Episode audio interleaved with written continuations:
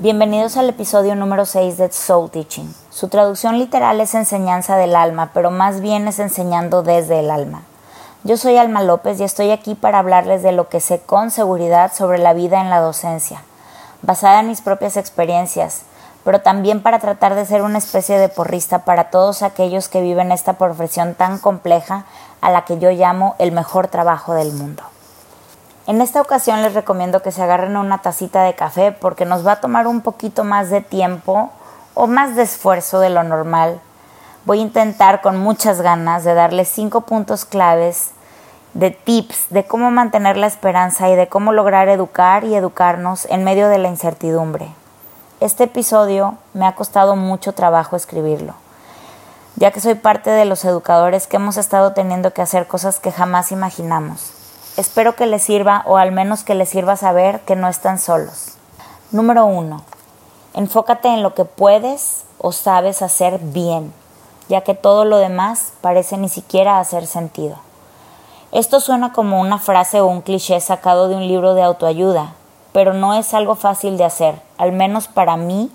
Ver el mejor escenario por encima del caos no me viene de manera natural. Me he tenido que entrenar durante años para lograrlo.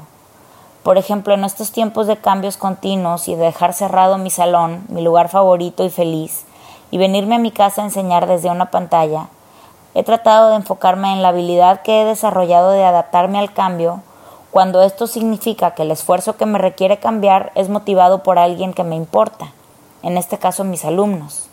Lo he hecho, he hecho el cambio, Agarré mi certificación número uno de Google Educator, desempolvé mis habilidades digitales y me tiré con los ojos cerrados, una sonrisa y mi voluntad de hacer mi trabajo, pensando que con esto y mucho corazón lo lograría. Aún no recibo mucha evaluación al respecto de mi trabajo, pero al parecer ahí vamos. Mis niños al menos aparecen en sus horarios, están en sus pantallas, están siendo responsables, están tomando mi mano y yo estoy tomando la de ellos. Número 2. Trabaja primero con todo lo que sí tienes autoridad, las cosas que están en tus manos y que puedes hacer sin la opinión o el visto bueno de alguien más. En estos tiempos se siente más que nunca que los administradores escolares en todos los niveles tienen que microadministrar cada pequeño aspecto de nuestro trabajo. En ocasiones nos creamos esta historia de que como maestros somos impotentes ante los grandes retos o problemas de la educación dentro del sistema, tu escuela o incluso de tu grado. Pero en mi opinión ser maestro o maestra es un trabajo poderoso. Tenemos tanto en nuestras manos. Tenemos de hecho lo que más importa, los niños. Así que yo he optado por crear mi propio microuniverso, mi salón.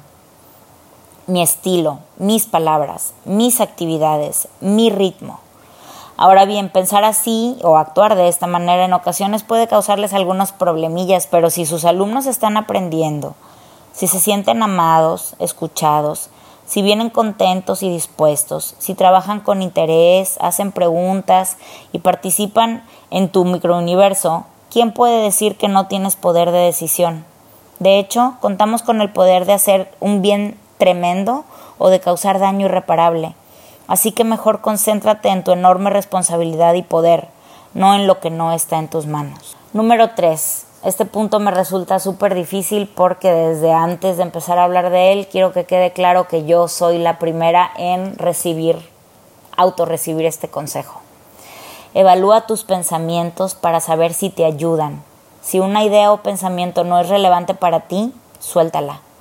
Es solo un pensamiento, no eres lo que piensas, eres las acciones que tomas y los resultados que obtienes. En estos tiempos difíciles y de incertidumbre, hacerlo es mucho más difícil que decirlo. La negatividad es tan real y sí se vale tener días malos, quedarnos sin pilas, sin ideas, sin la energía para superar retos. Pero si estamos muy seguido por estos rumbos, la línea delgadita de tener un mal día a estar mal se vuelve muy peligrosa. Para mí han sido la cantidad de juntas, la constante sobreevaluación y observación, recibir retroalimentación generalizada, porque pues no hay tiempo para más que eso, es muy difícil.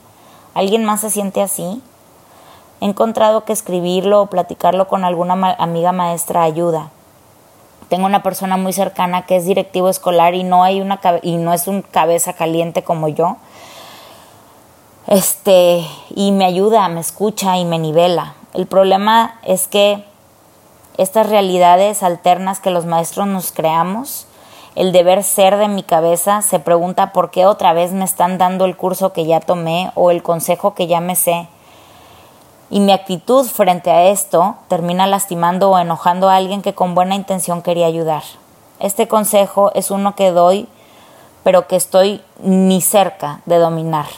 Estoy trabajando y los invito a unirse a mí. Por el momento también me queda claro qué es lo que hay. Soy quien soy y tengo la conciencia de mejorarlo. Número 4. Las expectativas que se tienen de los maestros hoy en día están convirtiéndose en algo irreal.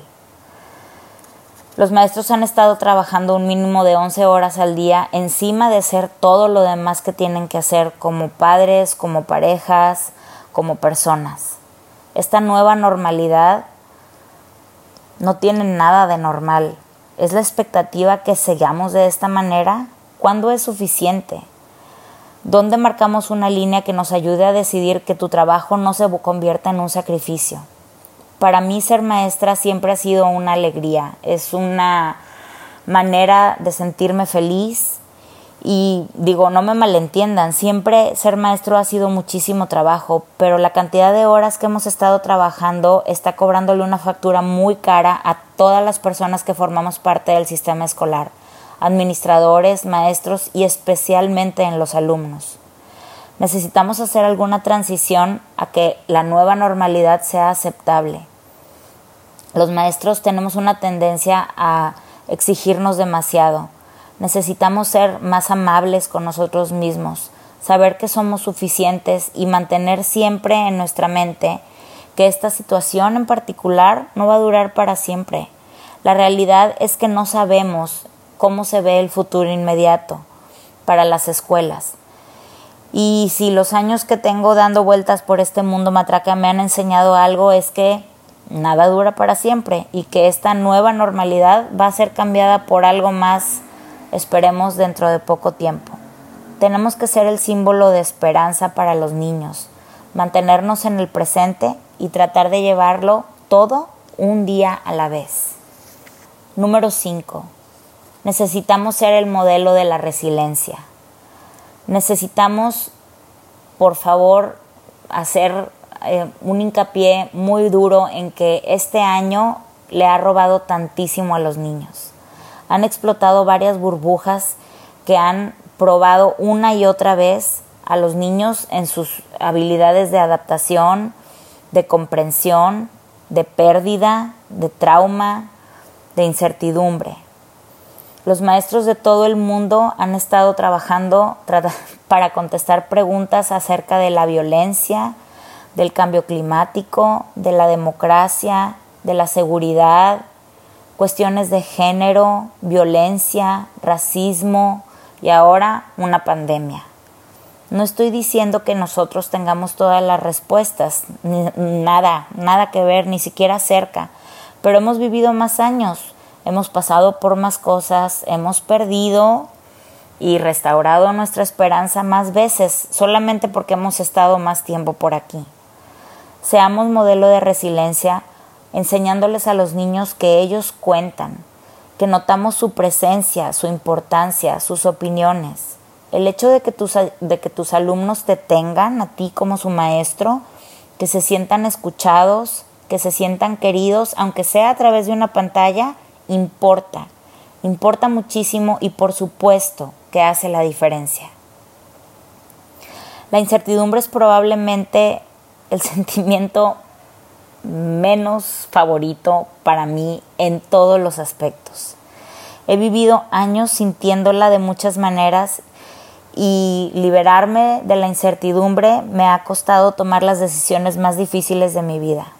Mi trabajo, desde que empecé a hacerlo, es una de las únicas cosas que no me causa incertidumbre. Es mi lugar seguro y ahora la incertidumbre ha llegado a mi trabajo también.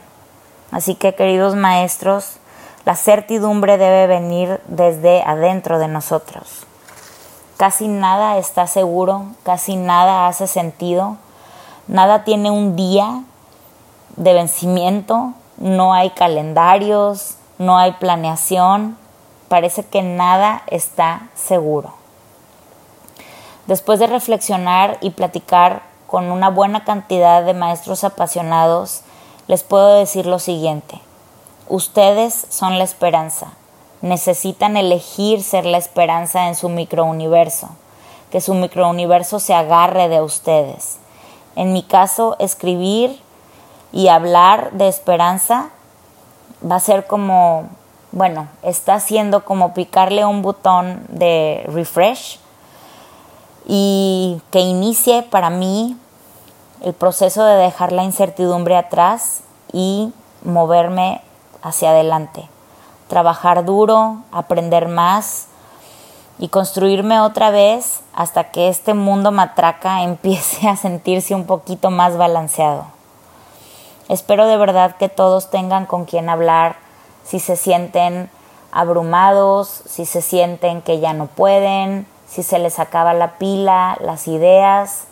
Busquen a sus amigos maestros, no hay mejores amigos que los amigos maestros. Y por lo menos espero que este episodio los haga sentirse que no están solos.